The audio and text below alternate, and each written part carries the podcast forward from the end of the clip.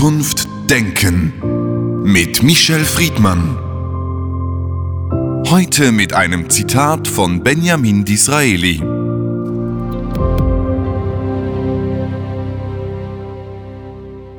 Das Reisen lehrt Toleranz. Michel Friedmann, Ihre wichtigste, schönste Reise, die Sie in Erinnerung haben, war das eine reale oder eine geträumte? Nein, es war eine geträumte, die real wurde, nämlich ähm, die Südsee. Ich war auf Tahiti vor über 30 Jahren und es war das Paradies, das ich mir vorgestellt habe und es ist etwas, was emotional mich seitdem auch mein Leben lang begleitet. Inwiefern? Das gab viele Aspekte, die mich beeinflusst und beeindruckt haben. Eins davon war, wenn ich Radio gehört habe, in Tahiti spricht man ja Französisch, und es hieß, il est 8 heures et quelques minutes. Also es ist 8 Uhr und einige Minuten. Wenn ich in ähm, Deutschland oder in Frankreich oder in der Schweiz die Radiozeitangabe hatte, dann war das immer, es ist 8 Uhr, 8 Minuten und 20 Sekunden. Und in der Aussage, es ist 8 heures et quelques minutes, die wird dann ersetzt, es ist 9 heures et quelques minutes, ist eine Lebenshaltung äh, ausgedrückt worden, äh, die mich als einen Menschen, der in einer schnelllebigen Welt aufgewachsen ist, sehr berührt hat. Und wenn man das jetzt übersetzt in den Alltag, den ich dort dort kennengelernt habe, ohne das äh, idealisieren zu wollen, denn auch dort gab es und gibt es ganz große Probleme, dann ist diese Priorität der Natur, die Wirkung der Natur, der Schutz der Natur, ähm, etwas, was mich äh, zutiefst beeindruckt hat. Das Wasser, das Licht, hat eine Kraft, die ich sonst in der Welt äh, kaum gesehen habe. Und die Ruhe, die dadurch mit entstanden ist, hat mir sehr viel Glück gemacht. Ich, ich konnte verstehen, dass man dort bleiben will. Und ich muss zugeben, als ich das erste Mal dort war, brauchte ich ungefähr ein halbes Jahr, um mich wieder in den Rhythmus ähm, sowohl der Zeit als auch der Bedeutung der Dinge, die man tut und deswegen die Zeit verschwendet, wieder einleben konnte. Dann war was schon am Schluss der Traum oder dann die Realität? Die Beides. Wenn Traum und Realität zusammenfällt, ist man fast im Paradies und da war ich. Es ist ja ganz interessant, in der Literatur des 19. Jahrhunderts, auch schon früher, ist die Reiseliteratur ja ganz äh, wichtig. Heute kann jeder rumreisen, damals war das anders gerade. Goethes äh, Italienreise, Heines Deutschlandreise oder Voltaires Candide, der um die ganze Welt geht, nicht zu sprechen von der Odyssee von Homer diese Reiseliteratur, wieso ist sie so wichtig geworden für die Menschen und für das kulturelle äh, Moment? Es ist die Öffnung in die Welt. Es ist das Weggehen aus dem Dorf. Und es kann auch die große Stadt ein Dorf sein. Es ist äh, das Wagnis. Es sind ja Sprach- und Kulturunterschiede, die ich, sobald ich reise, überwinden muss. Äh, ich reise und komme irgendwo an und bin ein Fremder. Und die Menschen, die ich treffe, wenn es meine erste Reise, wo auch immer ist, sind auch für mich Fremde. Die Orte sind fremd. Ich kenne mich nicht aus. Ich brauche Hilfe. Ich muss Menschen, die da sind, wo ich hinkomme, um Hilfe bitten, um Orientierung bitten, um Einordnung bitten. Ich muss sensibler sein als zu Hause, weil die Fehler deutliche, größere Konsequenzen haben. Ähm, ich bin sehr froh übrigens, weil Sie das gerade ansprechen, dass wir im 20., in der zweiten Hälfte des 20. Jahrhunderts eine Demokratisierung der Reise erlebt haben. Bis dahin war es ja ein Privileg der Eliten zu reisen. Das hatte zwei Gründe. Erstens die Technologie. In dem Moment, wo wir den Motor hatten, in dem Moment, wo wir also mit der Bahn oder mit dem Auto oder sogar mit den Flugzeugen reisen konnten, eröffnete sich die Welt in einer sehr kurzen Zeit von Ort A nach Ort B zu gelangen. Und das Zweite, und das ist außerordentlich wichtig gewesen, mit allen Nachteilen, die wir auch heute darüber diskutieren, also Umweltkonsequenzen, aber auch die, äh, die ähm, Vernachlässigung, der, der mangelnde Respekt an Orte zu kommen, war das Reisen günstiger wurden und dadurch Menschen aus allen Schichten in der Lage waren, weite Reisen zu machen. Als ich jünger war, war ein Flug nach New York wirklich nur etwas für Reiche. Heute können wir einen erschwinglichen Flugpreis bezahlen. Dieser Austausch ist äh, ich will es nochmal sagen, die Öffnung in die Welt. Äh, die Chance, mit Menschen, die äh, eine andere Lebensbedingung haben, äh, in unmittelbaren Kontakt zu haben. Wir können ja nicht nur den Reichtum in anderen Ländern dadurch sehen, wir können auch die Schwierigkeiten in anderen Teilen der Welt kennenlernen. Die Unmittelbarkeit, das ist etwas, was Reisen ganz wichtig macht. Die Unmittelbarkeit des Erlebnisses ist etwas, was Wirkungen in einem Menschen hat. Die Unmittelbarkeit, eine andere Natur zu sehen, die Unmittelbarkeit mit, äh, mit anderen Menschen, wie sie leben, in Berührung zu kommen, das ist, ähm, wie dieser etwas banale Satz heißt, aber nichtsdestotrotz richtig ist, Reisen ist Bildung und Bildung wird durch Reisen verstärkt. Gerade wir Journalisten kennen das Privileg des Reisens und in Begegnungen, Dialog treten mit anderen. Es gibt aber eine andere Form des Reisens. Sie haben die Demokratisierung positiv genannt. Es gibt die Art des Tourismus. Was ist denn der Unterschied zwischen Reisen und Tourismus? Also auch ein Tourismus Reisen und ein Tourist hat in der Regel, in der Regel andere Prioritäten beim Reisen. Also die meisten Touristen wollen eine gute Zeit haben. Sie nutzen die Infrastruktur irgendwelcher Resorts, Hotels, aber sie nutzen auch die Sonne. Menschen, die in kälteren Ländern sind, wollen in Länder mit der Sonne. Sie nutzen die Natur im Sinne, dass sich entscheiden zwischen äh, Meer, Seen oder Berge. Und der Tourist ist leider weniger interessiert in der Regel an äh, die Gesellschaft und die Kultur, in die er reist, sondern mehr an die Infrastruktur, die er damit äh, erreicht. Nichtsdestotrotz, ob er will oder nicht, berührt er und kommt in Berührung mit Menschen, die dort arbeiten.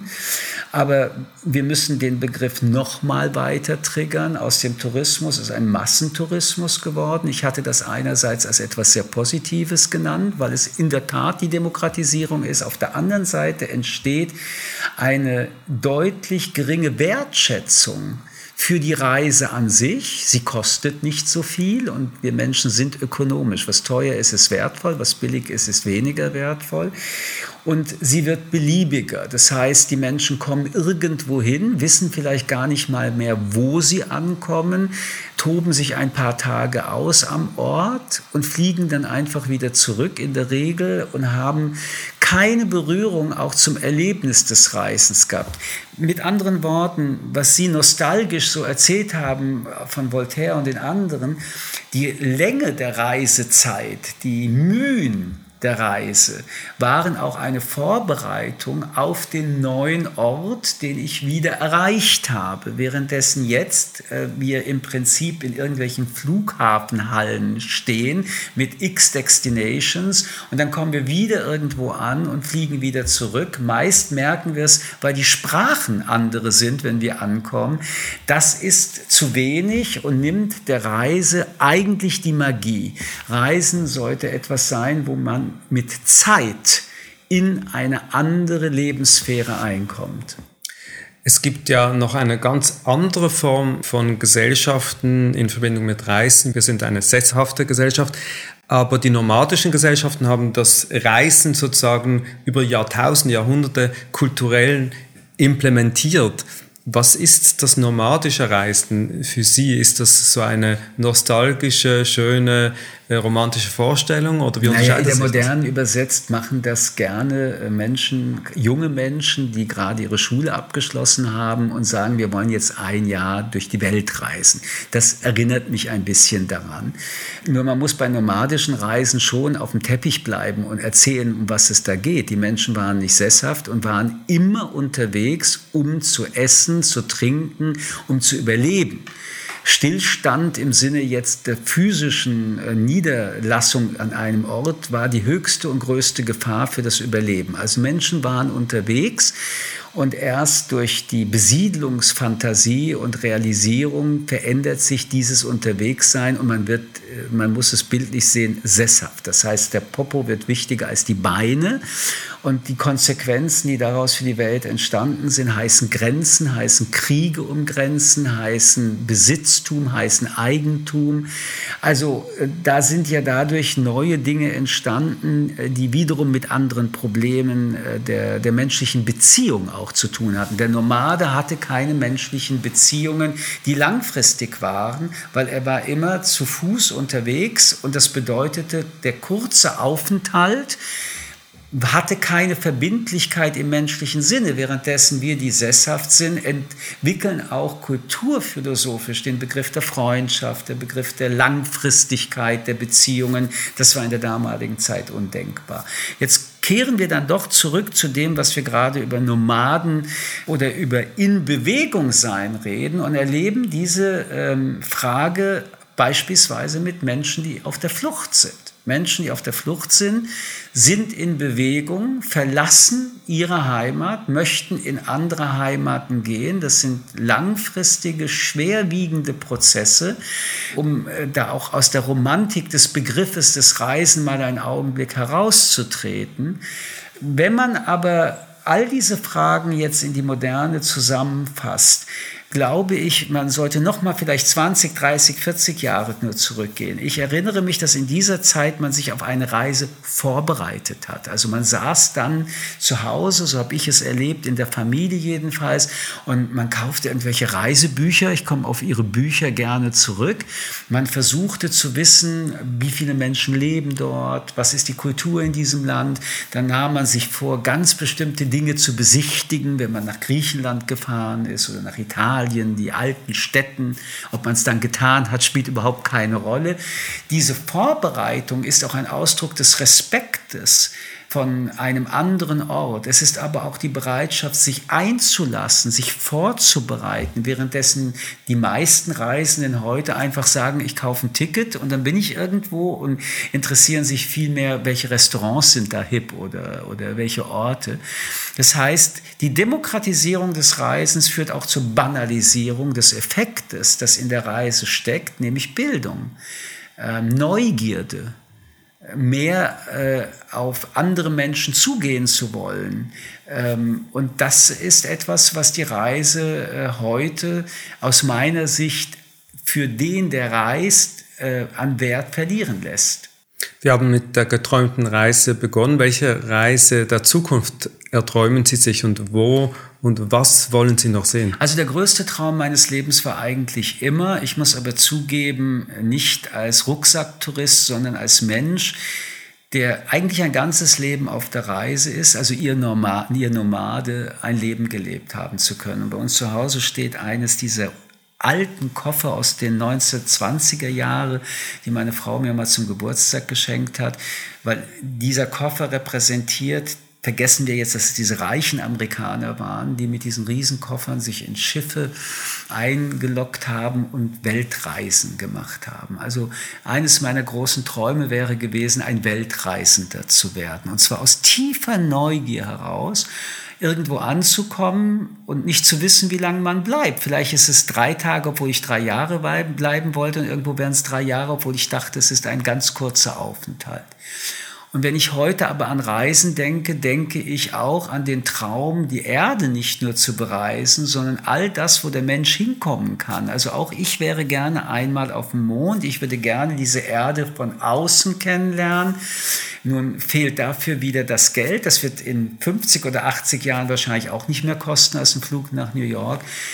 Und dann gibt es noch etwas, was ich bei dem Begriff der Reise einführen möchte, weil wir momentan immer nur von physischen Reisen sprechen. Ich liebe die Denkreise, ich liebe die, die Gefühlsreise, ich äh, liebe die Fantasiereise, ich liebe das Reisen, weil Reisen bedeutet, aus mir und aus mich herauszutreten, in das andere hineinzukommen. Und wenn äh, Reisen etwas wirklich Grundlegendes hat, der Mensch muss nicht unbedingt an Orte, die ihm nicht seine sind, hinreisen. Die meisten Orte, wo er noch nie war, sind in seinem eigenen Kopf und den Kopf zu öffnen für diese Reisen ist eigentlich ähm, die schönste Reise des Lebens. Michel Friedmann, vielen Dank für das Gespräch. Zukunft Denken mit Michel Friedmann. Ein Podcast des jüdischen Wochenmagazins Tachles.